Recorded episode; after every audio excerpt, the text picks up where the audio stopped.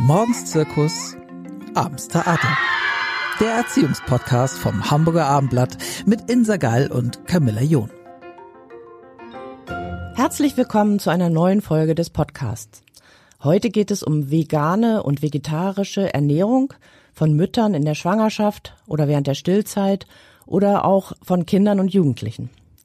Bei mir ist Anna Fisser. Sie ist Ernährungsberaterin und Coaching für vegane Vollwerternährung. Herzlich willkommen. Ja, danke schön. Hallo. Es ist ja immer so, immer mehr Menschen ernähren sich vegan oder vegetarisch. Nach dem Ernährungsreport 2021 von Forsa ernähren sich in Deutschland aktuell 10 Prozent der Menschen vegetarisch und 2 Prozent vegan. Verglichen mit den Werten aus 2018 sind die Anteile gestiegen. Und man hat gesehen, es sind mehr Frauen als Männer. Mhm. Und besonders hoch ist der Anteil bei jüngeren Menschen, also zwischen 14 und 29. Also, äh, Frau Fisser, das ist ja durchaus ein Trend, den wir seit einiger Zeit beobachten. Aber manche hätten sogar vielleicht vermutet, dass es noch mehr ist. Oder? Ja, absolut. Also wir konnten jetzt in den letzten Jahren äh, sehen, wie die Zahlen gestiegen sind. In Deutschland sollen es zwischen 1,4 und 2 Millionen Menschen sein, die sich vegan ernähren. 2008 waren es noch 80.000. Also da sieht man, dass das Interesse ja enorm gestiegen ist und ähm, dass es auch weiterhin steigt. Was sind aus Ihrer Sicht die Gründe dafür? Ganz verschieden. Ähm, unter anderem ist es das Thema Klima und Umwelt, was vielleicht auch durch Bewegungen wie Friday for Futures nochmal beschleunigt wurde oder ähm, wodurch es auch nochmal gestärkt wurde. Und das sind ja auch junge Menschen. Und Sie sagten ja eben selber gerade, dass viele junge Menschen ähm, sich vegan ernähren oder überwiegend sich dafür interessieren. Und da kann man halt nochmal so äh, sehen, dass das vielleicht durch solche Bewegungen kommt. Andererseits ist es aber auch so, dass zum Beispiel das Angebot größer geworden ist. Ähm, vor ja, 10 bis 20 Jahren, da war man froh, wenn man noch eine Sojamilch irgendwo gefunden hat. Und heute ist das Sortiment in den Märkten unfassbar groß. Es ist sogar so, dass äh, Deutschland Marktführer ist bei Einführung von veganen Lebensmitteln und neuen Produkten. Und das macht den Einstieg in die vegane Ernährung einfach wesentlich einfacher als noch früher, also vor 10, 20 Jahren. Mm, ich hatte im Vorfeld dieses Gesprächs mit der Ernährungsexpertin der Hamburger Verbraucherzentrale gesprochen, mit Caroline Groth. Mhm. Und sie sagt auch, äh, früher waren es vielleicht eher ethische Gründe, warum man sich vegetarisch oder vegan ernährt hat. Mhm. Und bei den jungen Menschen äh, die sich intensiv mit dem Klimawandel beschäftigen, so wie Sie gesagt haben, sind halt auch ökologische Gründe immer wichtiger. Ja. Etwa eben, dass der bei der Produktion von Fleisch äh, besonders viel CO2 entsteht. Mhm. Jetzt sagten Sie eben, das Angebot ähm, in den Märkten ist gestiegen. Können Sie das alles empfehlen, was da angeboten wird? Genau, also ähm, ich würde das jetzt nicht alles per se empfehlen, weil ähm, für mich hat eine vegane Ernährung was mit ähm, frischem Obst, frischem Gemüse zu tun, dass man sich äh, abwechslungsreich ernährt und vielseitig und dass man sich halt quasi über die natürlichen Lebensmittel seine Nährstoffe und den Bedarf abdeckt und nicht jetzt über, ähm, ja, sage ich mal zum Beispiel Supplemente gibt es ja auch sehr viele oder dass man, wenn man das sind ja Nahrungsergänzungsmittel, meinen Sie? Genau, mhm. Nahrungsergänzungsmittel, danke. Ähm, oder wenn man jetzt äh, in den Markt geht geht. Klar ist das alles toll, dass man jetzt ein veganes Schnitzel hat, eine vegane Salami, aber das sind natürlich alles auch Fertigprodukte und diese Fertigprodukte ähm, haben dann zum Beispiel auch äh, Geschmacksverstärker, viele Salze, viele gehärtete Fette und das geht nicht unbedingt an dann einher, wenn man sagt, okay, ich möchte mich vegan ernähren, weil ich mich gesund ernähren möchte. Na, das muss man so ein bisschen abwägen. Wie immer ist wahrscheinlich frisch kochen das Allerbeste. Ja. Da haben nicht immer alle Menschen Zeit dazu. Genau. Aber wenn man jetzt äh, schwanger ist oder stillt oder ganz kleine Kinder hat, dann hat man ja eh häufig den Fokus besonders darauf, sich eben gesund zu ernähren und auch frisch zu kochen. Ähm, aber Mütter und Kinder ähm, müssen schon einiges beachten, wenn sie sich vegetarisch oder vegan ernähren wollen, oder? Also wie schaut es zum Beispiel in der Schwangerschaft aus? Ähm, eigentlich ist es sogar so, dass ich finde, Mütter sollten sich per se halt Gedanken machen, auch wenn sie jetzt Mischköster sind, ähm, was sie dann zu sich nehmen. Also man hört ja auch häufig, dass man diese ähm, diesen Hieb auf irgendwas Süßes hat oder was Deftiges, was Salziges. Und äh, da würde ich sagen, dass sogar die veganen Mütter vielleicht den Vorteil haben, dass sie sich schon damit naja, auseinandergesetzt haben, ich möchte mich gesund ernähren, ich möchte mich frisch ernähren. Und dann ist es aber äh, auf jeden Fall wichtig, dass man natürlich dann schaut, okay, ich habe einen erhöhten Nährstoffbedarf, was muss ich abdecken, wo habe ich, wo brauche ich vielleicht Support? Und ähm, also Unterstützung. Genau, Unterstützung. und ähm, das ist aber grundsätzlich für mich, ähm, was ich immer empfehle, erstmal ein Blutbild machen. Seinen Gynäkologen mit einbeziehen, ein Blutbild machen. Habe ich überhaupt irgendwo einen Mangel? Muss ich vielleicht irgendwo äh, ein Nahrungsergänzungsmittel zu mir nehmen und nicht einfach äh, per se oder einfach ähm, präventiv äh, Ernährungsmittel kaufen und einnehmen. Ähm, ein Vitamin, was halt grundsätzlich ähm, auf jeden Fall beachtet werden muss. Das ist zum Beispiel das Vitamin B12. Ähm, Darf ich kurz unterbrechen? Das ist für vegane Ernährung im Besonderen, oder? Bei Vegetariern spielt das auch eine Rolle, aber kleiner? Ähm, kleiner, weil ähm, ähm Vitamin B12 findet sich in tierischen Lebensmitteln wieder, also auch in Käse, Ei, also nicht nur Fleisch. Ähm, liegt aber wiederum auch daran, weil die Tiere selbst auch es äh, zu, zugeführt bekommen in ihrem Kraftfutter. Und ähm, wenn dem nicht so wäre, dann müssten auch Mischköstler Vitamin B12 ähm, separat zu sich nehmen, ähm, in Form von Tropfen oder wie auch immer. Ähm, aber andere, es ist auch so, wir haben ja auch einen Vitamin B12-Speicher. Und deswegen sage ich am besten vorher einmal ein Blutbild machen, gucken, wo ist aktuell da mein Niveau, brauche ich das, brauche ich das nicht. Ähm, und bei Mischköstern ist es häufig auch, dass die nicht nur, weil sie sich viel, also weil sie sich von Fleisch und Fisch und so ernähren oder ähm, anderen Lebensmitteln, dass sie halt gar keine Nährstoffmängel haben. Auch dort gibt es Eisenprobleme oder Vitamin B12-Mangel, ähm, Magnesium. Also es betrifft nicht nur reinweg die Veganer, sondern auch Mischköstler, die darauf achten sollten. Genau, das hat Frau Groth mir im Vorfeld äh, dieses Gesprächs auch erzählt. Mit, ich hatte mit ihr eben mich unterhalten über dieses Thema. Und sie sagt auch, dass es eben einen B12-Speicher gibt ähm, im Körper und der bedeutet, dass man sich, dass es vielleicht sich erst äh, nach langer Zeit bemerkbar macht, wenn man da einen Mangel hat, vielleicht sogar nach Jahren erst. Also das ja. hat, ich, mich erstaunt. Genau. Und ähm, insofern ist auf jeden Fall ratsam, denke ich, nicht pauschal B12 einzuwerfen, sondern erstmal ein Blutbild zu machen beim Arzt des Vertrauens, um zu sehen, ob man da überhaupt einen Mangel hat und wann und wie groß der Mangel ist. Ja, absolut. Also ich, wenn ich mich selbst als Beispiel nehmen darf, ähm, ich hatte mein Vitamin B12-Speicher war im unteren Normbereich. Und dann sagte mein Arzt, okay, ein bisschen ähm, was einnehmen wäre nicht verkehrt. Und dann konnten wir wirklich beobachten, schwupps, ähm, ging der hoch, der Wert, und dann meinte er, okay, jetzt reicht es auch erstmal. Und das finde ich immer so ein bisschen kritisch. Der Markt bietet ein äh, unfassbar großes Sortiment an Ernährungsergänzungsmitteln mit vielen Versprechungen und äh, natürlich marketingtechnisch äh, gut aufbereitet. Das ist immer sehr verlockend, aber man sollte sich davon nicht in die Irre führen leiten, äh, in die Irre führen lassen und stattdessen lieber erst zum Arzt gehen, prüfen, wie sind die Fakten und dann entscheiden. Stichwort Nahrungsergänzungsmittel. Was braucht man denn unter Umständen als Veganer? Ähm, Vitamin D ist auf jeden Fall auch noch ein Aspekt, aber nicht nur bei Veganern. Dann halt Vitamin B12. Ähm, grundsätzlich wird, gibt es immer eine, äh, die sogenannten kritischen Nährstoffe. Und dazu zählen zum Beispiel noch Zink, ähm, Eisen, Calcium, Omega-3, Jod ähm, und genau, dann Vitamin D und Vitamin B12. Ähm, die werden mal als kritisch betrachtet und die kann man sich dann halt nochmal angucken. Ähm, aber auch hier sollte man nicht gleich in, in Panik geraten, ähm, wenn man sich zum Beispiel die neuen Produkte wie ähm, die pflanzlichen Milchalternativen anschaut. Die haben halt alle Calcium mit drin, die haben Vitamin B12, Vitamin D, also sind angereichert an Nährstoffen, ähm, dass man also irgendwo doch auch, wenn man sich vielseitig ernährt, das gut abdecken kann, aber trotzdem hin und wieder mal prüfen lassen, um einfach sicher zu gehen. Also Sie sagen, ähm, auch in der Schwangerschaft ist es möglich, sich vegan zu ernähren? Absolut, ja. Aber man muss ähm, einiges beachten. Genau, man muss einfach äh, beachten, dass man ähm, zum Beispiel, es gibt auch die sogenannte Bioverfügbarkeit von Lebensmitteln. Also es ist ja auch mal ein Thema Proteine. Bei Veganern wird ja früher auch mal gesagt, dass die zu wenige Proteine zu sich nehmen. Und ähm, ja, es ist einfach so, dass die Proteine in pflanzlichen Produkten das ist die sogenannte Bioverfügbarkeit, die kann der Körper nicht so gut in Gänze aufnehmen. Um jetzt dieses, um diese Bioverfügbarkeit zu verbessern, kann man zum Beispiel ähm, Lebensmittel miteinander kombinieren. Das ist zum Beispiel Linsen, also Hülsenfrüchte, Linsen, Erbsen mit äh, Getreideprodukte oder mit Kartoffeln. Und diese Kombination führt dazu, dass der Körper wiederum Proteine wesentlich besser aufnehmen kann und dass es da eigentlich auch nicht zu einem Mangel kommt ich kann mich erinnern, ich glaube Eisen, wenn man Eisen zufügt, äh, führt und äh, Eisentabletten nimmt, die sollte man nicht zusammen mit Kaffee äh, genau, absolut. nehmen. Es gibt so ein paar Regeln, ja. die man kennen muss. Ja. Ne?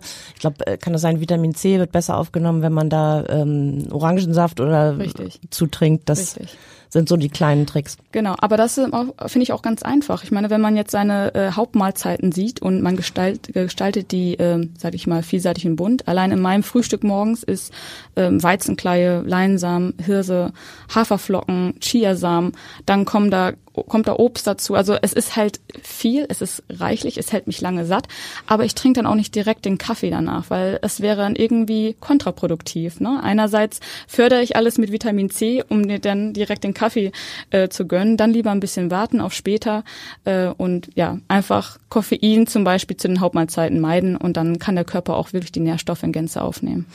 Jetzt hatten wir eben über die Schwangerschaft gesprochen, dann ist das Baby da, wird von vielen Müttern ja gestillt. Ähm, mhm. was muss man da beachten? Weil da ist ja sozusagen die Mutter die Versorgerin des Säuglings, der ja rapide wächst, vor allem so im ersten Jahr und dann auch einfach ganz viel braucht, um zu wachsen. Absolut.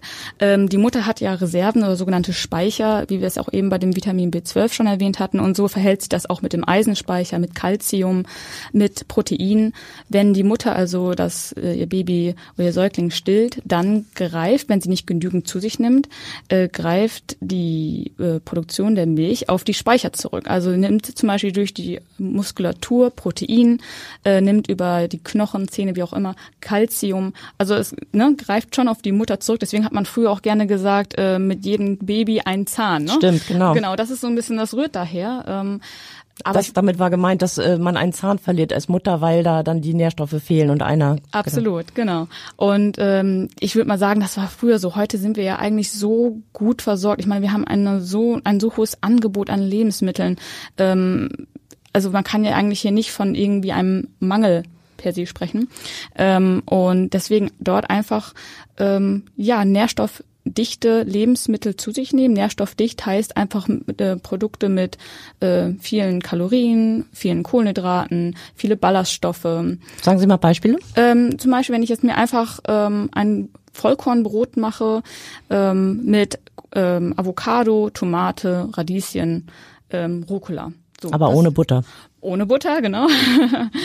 ähm, dann habe ich da direkt äh, gute Fettsäuren drin, ich habe da Kohlenhydrate, ich habe Ballaststoffe, ich habe auch Protein mit drin, äh, Magnesium, ähm, Folsäure. Veganer sind zum Beispiel sehr gut versorgt mit Folsäure und äh, grundsätzlich wird ja auch immer empfohlen, dass man Folsäure zu sich nehmen sollte, wenn man einen Schwangerschaftswunsch hat. Genau. Ne? Ähm, sollte man trotzdem machen, aber da sind zum Beispiel Veganer sehr gut versorgt. Und äh, ja, aber so habe ich schon ein einfach eine Stulle, sage ich mal, die unfassbar viel an Energie und Nährstoffen liefert.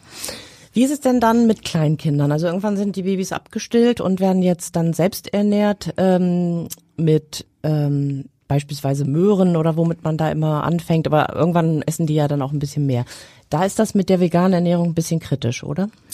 Ähm, man kann, also man sollte so ab dem fünften Monat ja anfangen mit der Beikost. Und ähm, es gibt da die Möglichkeit, erstmal die Kinder äh, mit Babybrei starten zu lassen. Und am Anfang sind so, so erstmal alle Babys Veganer, sage ich mal. Also die kriegen nicht direkt Fleisch oder Fisch, sondern die fangen zum Beispiel mittags an mit einem ähm, Getreide-Gemüsebrei, ähm, bisschen Kartoffel, Hokkaido-Kürbis, dann Leinöl dazu für die Omega-3-Fettsäuren.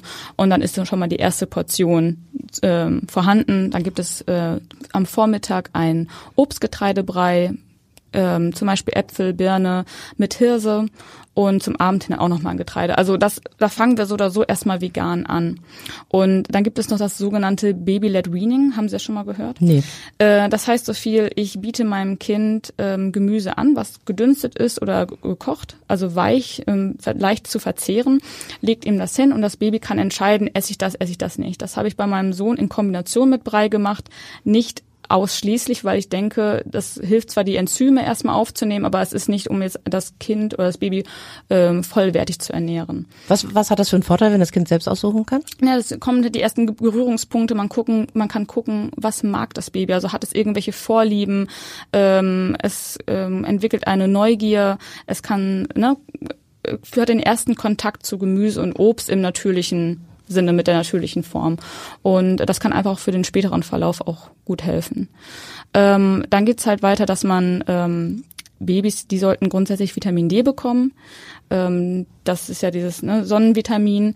Ähm, und Vitamin B12 sollte man auch schon anfangen, weil die ja ihren Speicher erstmal aufbauen müssen. Und da gibt es das auch in Form von Tropfen. Und das sollte man aber auch in einer geringen Form anbieten. Äh, nicht zu viel, dass es nicht zu einer Überdosierung kommt. Ähm, Genau, aber der Speicher, der muss sich halt erstmal aufbauen, den wir als Erwachsene schon haben. Also Frau Groth, die Expertin der Verbraucherzentrale für Ernährung, die hatte mir gesagt, ähm, also für Kleinkinder, damit sicher, sicherlich nicht nur Babys im ersten Lebensjahr, sondern auch dann vielleicht zwei, dreijährige, vierjährige gemeint, da müsse man da sei sozusagen eine vegane Ernährung nur unter bestimmten Voraussetzungen zu empfehlen. Also bei guter Begleitung und sehr guter Überwachung auch, dass man das immer im Blick hält. Denn sie sagt, ähm, Eiweiß kann ein Problem sein, dass da nicht genug aufgenommen wird, ebenso wie Eisen, Calcium. Das ist ja besonders wichtig für den Aufbau des Knochensystems ähm, auch, wie Sie schon sagten, B12 für die Entwicklung des Nervensystems. Da passiert ja bei den Kindern einfach in den ersten Jahren so unfassbar viel, was da vernetzt und wird und wächst und mhm. so weiter, dass man da schon sehr gut aufpassen muss, oder? Ähm, genau, gut aufpassen in dem Sinne, man sollte sich halt vorab einfach sehr gut informieren und sich gut fühlen, dass man äh, mit, ähm, ja, mit einem guten Gefühl sein Kind auch vegan ernähren kann. Ähm, zum Beispiel das Thema Calcium ähm, da waren bei mir viele im Kantenkreis überrascht, dass es kalziumreiche äh, Mineralwasser gibt, ne, ähm, die sehr viel Kalzium haben, teilweise mehr als Milch, also viel mehr als Milch. Und wenn ich meinem Kind ja allein so ein Wasser schon anbiete, dann weiß ich, okay, es kann halt über das Wasser allein schon sehr viel Kalzium im Körper zuführen, was wiederum gut fürs Knochengerüst ist. Ähm, und so gestaltet sich das grundsätzlich, denke ich, mit allen Lebensmitteln, dass man einfach vorab gut informiert sein sollte oder sich vielleicht auch eine professionelle Beratung holt äh, oder eine Begleitung, damit man einfach sicher gehen kann, okay, es mangelt meinem Kind am Ende nichts. Es wurde aber auch festgestellt, dass zum Beispiel vegane Kinder häufig sogar besser ernährt sind, also von den Nährstoffen versorgt sind als Mischköstler. Es liegt vielleicht auch daran, weil sich die Eltern schon Gedanken machen und dadurch haben die Kinder, nehmen die viel mehr Ballaststoffe zu sich, viel mehr Gemüse, viel mehr Obst ähm, und sind im Großen und Ganzen viel besser schon mit Nährstoffen eigentlich versorgt. Ähm, genau, das, das, das wollte ich nochmal hinzugeben, weil das, das war früher auch immer so ein bisschen ähm, ja, wurde das gesagt, dass Kinder halt per se dann schlechter versorgt sind, aber das ist gar nicht unbedingt der Fall. Und ähm, wie ist es mit vegetarischen Essern? Also ist das bei Kindern oder Kleinkindern, ist das auch ein Problem oder spielt das dann gar keine Rolle, diese Nährstoffgeschichte?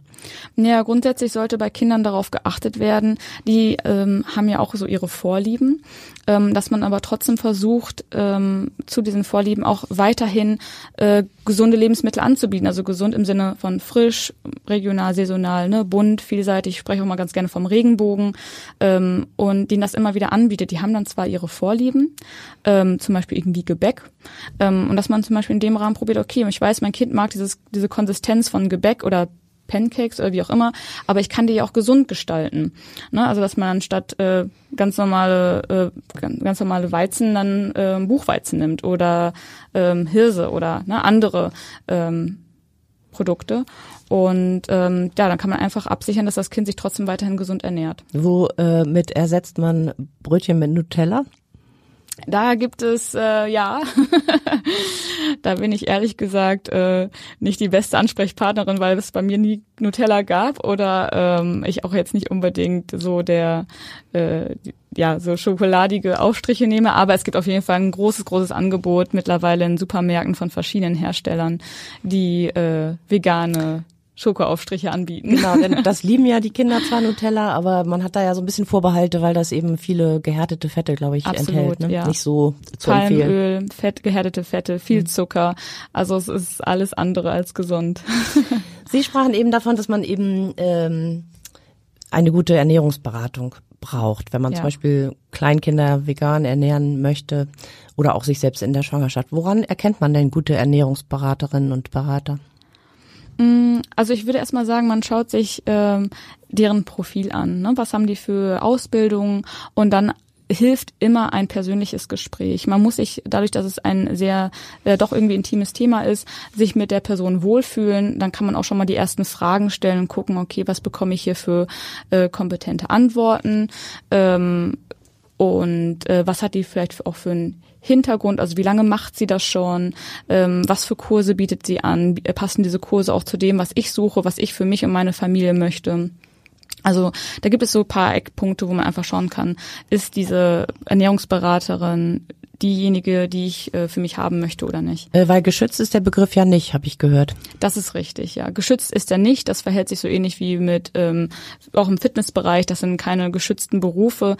Da gibt es also ein großes äh, Ausbildungsangebot. Und wenn die äh, Berater es zum Beispiel aufzeigen, ähm, ich habe hab hier oder dort meinen Abschluss gemacht oder verschiedene Abschlüsse oder Fortbildungen, dann kann man auch vielleicht mal in diese Programme reingucken und schauen, okay, was sind das für Programme?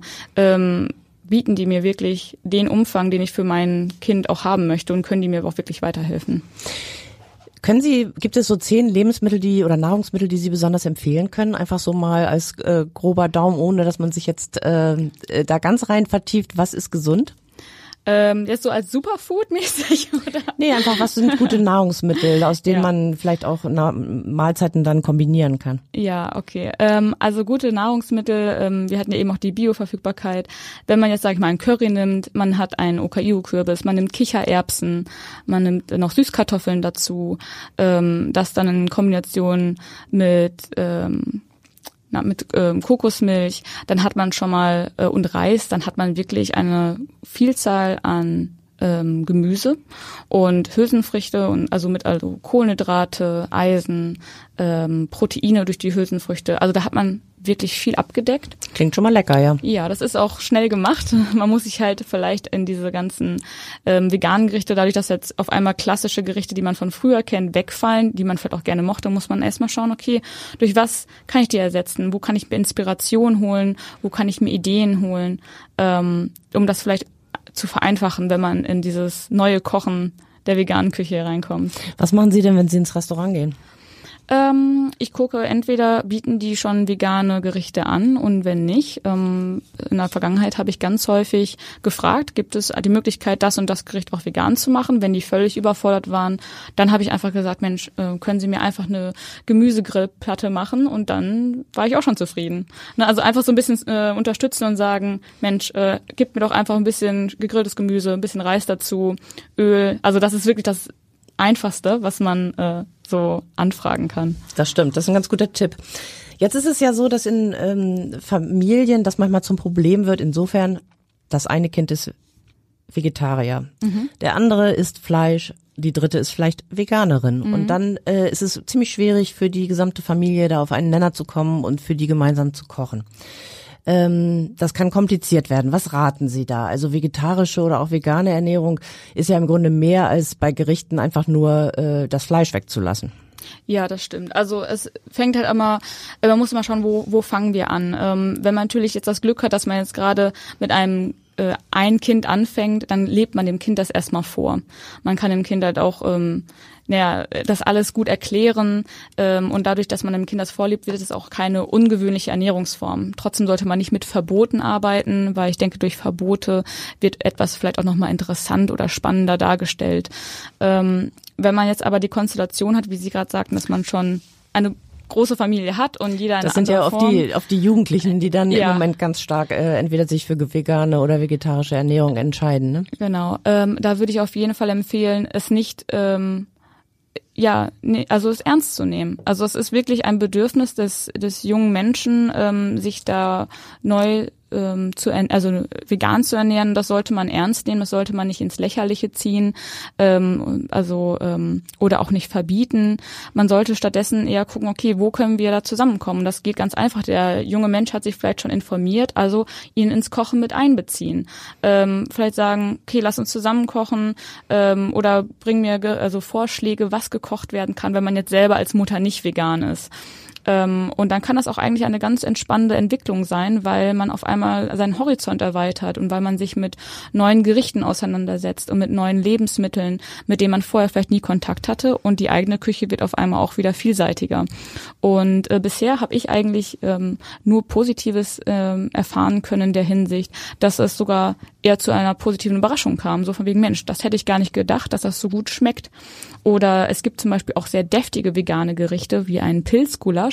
Super lecker, äh, toll für Weihnachten. Sagen Sie mal, was ist da noch drin? Pilze Ähm, und Ja, da kommt dann auch, äh, wie so beim Gulasch, kommt also erstmal verschiedene Pilze von Champignons, Pfifferlinge, Steinpilze, also ganz bunt. Und dann ähm, kommt da auch unter anderem, wenn man möchte, auch ein Schuss Wein mit rein. Ne, das ist so dieses Weihnachtliche dann eher, so dieses deftige Essen. Ähm, und dann wird da noch mit, ähm, mit Hafermilch gearbeitet, mit verschiedenen Gewürzen, also je nachdem. Das, aber die Basis ist erstmal wirklich diese verschiedenen Pilze und dann mit Zwiebeln, ne, wie man eigentlich auch einen Gulasch machen würde. Ähm, aber das zum Beispiel kam immer gut an, wenn es mal darum ging, okay, wir wollen jetzt mal was Deftiges und nicht nur irgendwie so diese gefühlt leichte Küche, ähm, die man vielleicht auch mit veganer Küche einfach verbindet, also die leichten Gerichte. Gibt es denn noch irgendwie Gerichte, die man sozusagen für Veganerinnen, für Ve Vegetarierinnen und für Fleischesser kochen kann? Also wo man praktisch, äh, wenn man das in der Familie so hat, äh, etwas zubereitet, wo dann eben für den einen noch irgendwie Fleisch dazu kommt? Mm, Naja gut, wenn wir jetzt zum Beispiel einfach eine ähm, Gemüsepfanne nehmen, ähm, ganz normale Gemüsepfanne, vielleicht noch mit Reis oder ähm, Couscous oder was auch immer, was man noch dazu mag, dann kann man das Fleisch ja immer separat anbieten. Ne, also dass man dann einfach drei Töpfe hat, äh, Gemüse, Reis, Fleisch und dann kann jeder im Grunde genommen das nehmen, was er möchte. Das gleiche auch mit Pasta. Ähm, man kann ja Pasta machen und diejenigen sagen, ich möchte keinen Käse, gut, dann stellt man den Käse separat hin und die anderen können sich ihn hinterher, hinterher äh, über die Pasta rüber streuseln. Ja, das ist eine ganz gute Idee. Genau. Ich habe noch eine Frage. Sie selbst sind Ve- Veganerin, glaube ich. Ja, richtig. Und ähm, seit wann? Ähm, seit wann? Ich bin seit meinem 19., 20. Lebensjahr Veganerin, also das ist jetzt so seit zehn Jahren. Ähm, und ja, das war früher noch eine ganz andere Situation als heute. Und können Sie mal so erzählen, was essen Sie so im Tagesverlauf? Das wäre ja so ein konkreter Tipp. Genau, also wie gesagt, heute Morgen habe ich mir direkt mein ähm, Müsli gemacht. Ich nenne man kann es Porridge, Müsli, wie auch immer nennen. Da war dann äh, Haferflocken, Weizenkleie, Leinsamen, Chiasamen, ähm, Hirse drin, dann Kakaonips, Maulbeeren, ähm, dann kam dann Banane, Apfel und Himbeeren rein. Aber nicht aufgekocht mit Milch. Äh, das war jetzt nicht aufgehört, aber es war halt eingeweicht in Milch. Das ist halt ähm, Nämlich Hafermilch. Oder Genau, Hafermilch. Ich nehme gerne Hafermilch, weil das ein regionales Produkt ist, äh, was jetzt wiederum nicht so einen hohen CO2-Abdruck hat. Ähm, aber es gibt ja noch ganz viele andere Milchsorten und die war dann auch mit Calcium angereichert und Vitamin D und allem. Ähm, das ist jetzt auch nichts Ungewöhnliches mehr. Und äh, genau, da hatte ich quasi wie so eine große Schüssel äh, und damit habe ich meinen ähm, Tag gestartet. Und wenn ich nachher nach Hause komme, ja, dann denke ich mal, gibt es halt erstmal irgendwie ähm, ja, mal schauen, ich habe mir ehrlich gesagt noch gar keine Gedanken gemacht. ähm, aber was könnten wir machen? Ähm, ja, zum Beispiel einen Couscous-Salat. Ne? Ein Couscous-Salat, dann sogar mit veganen Käse, den es jetzt ja gibt, wie so ein Schafskäse, der kommt dann da rein mit Rucola, Tomaten, Zitrone, da haben wir wieder das Vitamin C. Ähm, durch den Couscous wird äh, Eisen abgedeckt, also da hat man dann so einen frischen Salat und heute Abend, denke ich mal, gibt es bei uns ähm, eine Brotzeit und da kommt dann Hummus drauf, das ist aus Kichererbsen gemacht ähm, dann ja wahrscheinlich, ähm, ich denke mal irgendwie ein Frischkäse, der auch vegan sein kann und dann noch ein bisschen äh, Avocado. Also da mache ich eigentlich immer sehr bunte bunte Stullen, sage ich mal, die äh, sehr sehr vielseitig gestaltet sind. Alle Mit- mögen, auch Ihr Sohn, der ist offenbar auch Veganer. ja, der ist auch Veganer, genau, äh, aber der beschränkt sich aktuell, ähm, der ist ja erst 15 Monate alt. So. Der ist das Brot, die Brotstulle wahrscheinlich noch. Äh, dort, der fängt damit an, aber noch nicht in Gänze mit Radieschen und Rucola und ähm, Gurke und Tomate, was da alles draufkommt, sondern eher so ein bisschen äh, kindgerechter. Ich habe noch mal eine Frage. Ich esse in letzter Zeit relativ viel ähm, to Tofu. Ja. Finde das eigentlich auch zunehmend lecker. Und dann habe ich irgendwann gelesen, da sollte man auch nicht zu viel von essen am Tag, oder? Ja, man sollte ja ähm, genau einfach in Maßen. Ne? Also alles, ich würde sagen alles in Maßen. Man kann ja auch Süßigkeiten essen, aber in Maßen. Und so fällt sich das mit Tofu auch. Aber es ist per se äh, nicht so, dass jetzt Tofu sich äh, negativ, auch nicht negativ auf die Entwicklung von den Kindern auswirkt. Das war auch lange Zeit ähm, immer ein Thema. Aber andererseits, wenn man jetzt mal in Richtung Japan guckt oder sowas, da gehört Tofu zum Alltag.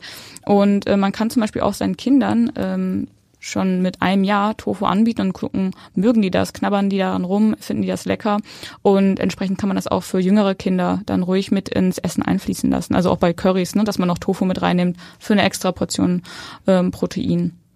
Genau. Okay. Das war sehr interessant. Vielen, vielen Dank, Frau Fisser. Ja, sehr gerne. Hat mich auch sehr gefreut. Danke für das Gespräch. Dankeschön. Weitere Podcasts vom Hamburger Abendblatt finden Sie auf abendblatt.de slash podcast.